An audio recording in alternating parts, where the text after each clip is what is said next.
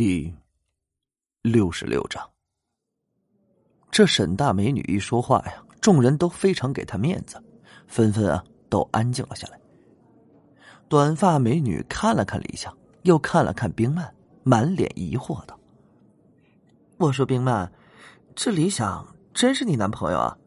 咱们可都是老同学了。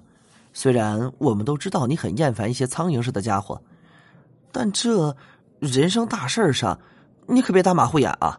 我们都等着喝你沈总的喜酒呢。红梅，别的话我也不想多说了，信我的话，就干了这杯。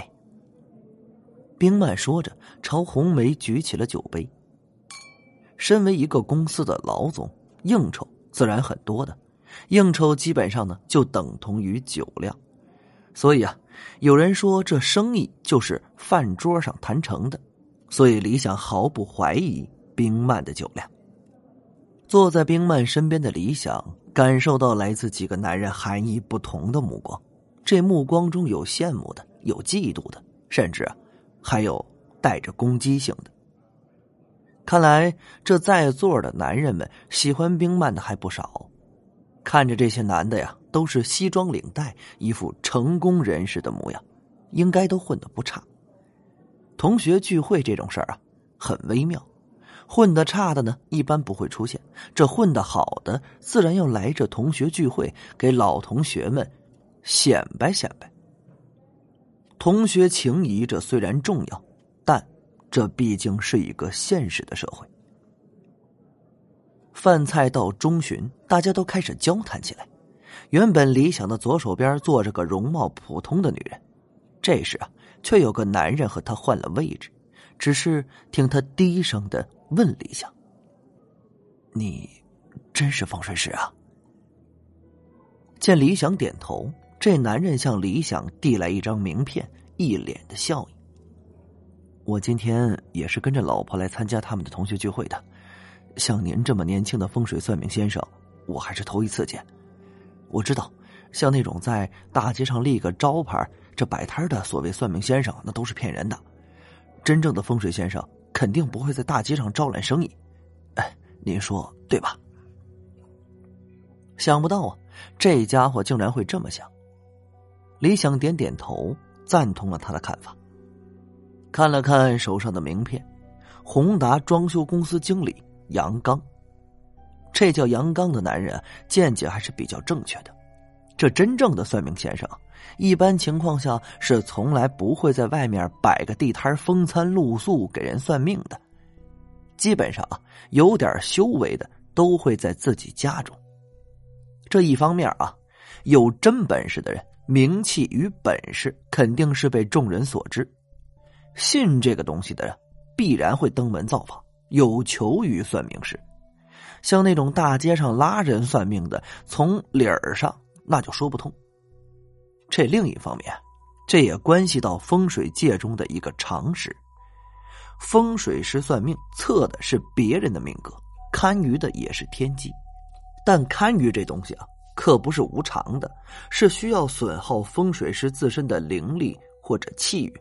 这就如同啊，汽车要烧油才能跑，那是一样的。在大街上算命，城市之中的灵场十分的复杂，灵力呢也是杂乱无章。这对风水师本身的修为是不利的，没有风水师会做这种吃力不讨好的事儿。李大师啊，呃，这我家里啊遇到了一件难事儿，呃，想请您帮帮忙。杨刚直接说出了他的目的。哈，那你说说看。李想也正觉得无聊啊，倒是想听听这杨刚家里出了什么事儿。杨刚抬头啊，看了眼饭桌上的其他人，低声道：“我的母亲，这么和你说吧，我老妈今年已经五十有六了，但就在上个星期，呃，她她突然变了，开始穿如今二十来岁女性穿的衣服，什么黑丝袜呀、高跟鞋呀、呃牛仔裤、短裙之类的。哦，对了，还化妆、涂眼影和口红。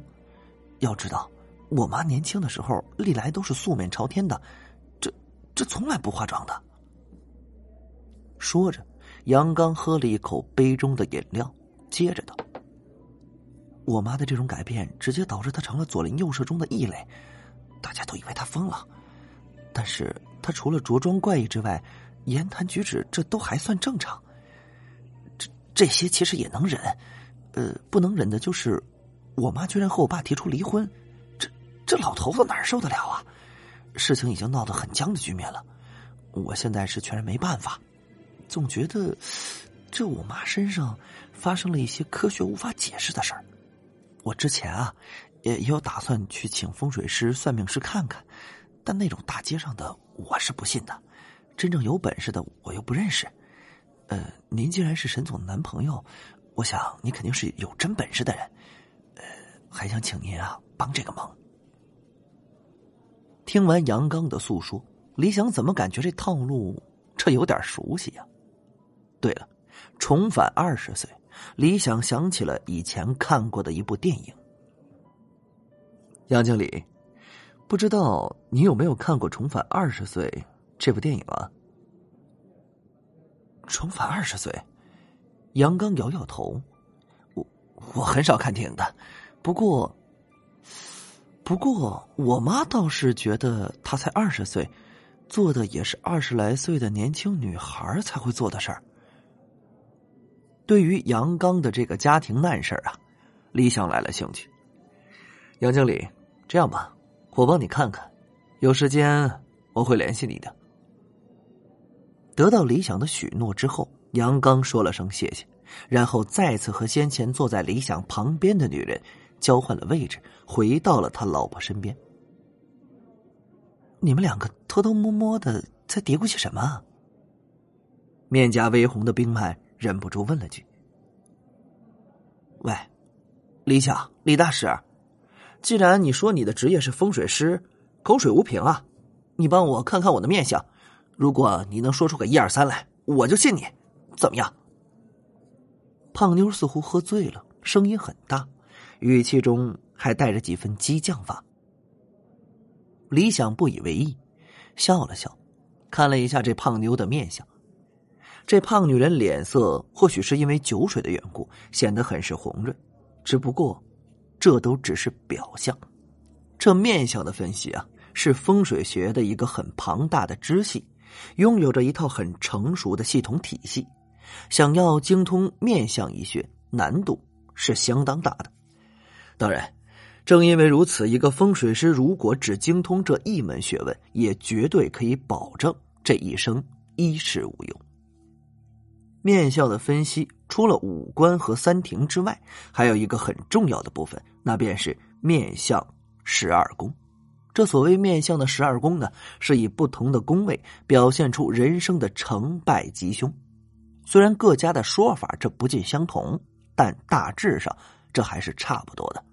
这十二宫啊，又包括命宫、财帛宫、兄弟宫、田宅宫、子女宫、奴仆宫、妻妾宫、极恶宫、迁移宫、官禄宫、福德宫、父母宫。这十二个宫位啊，完整的显示了面部所有的吉凶。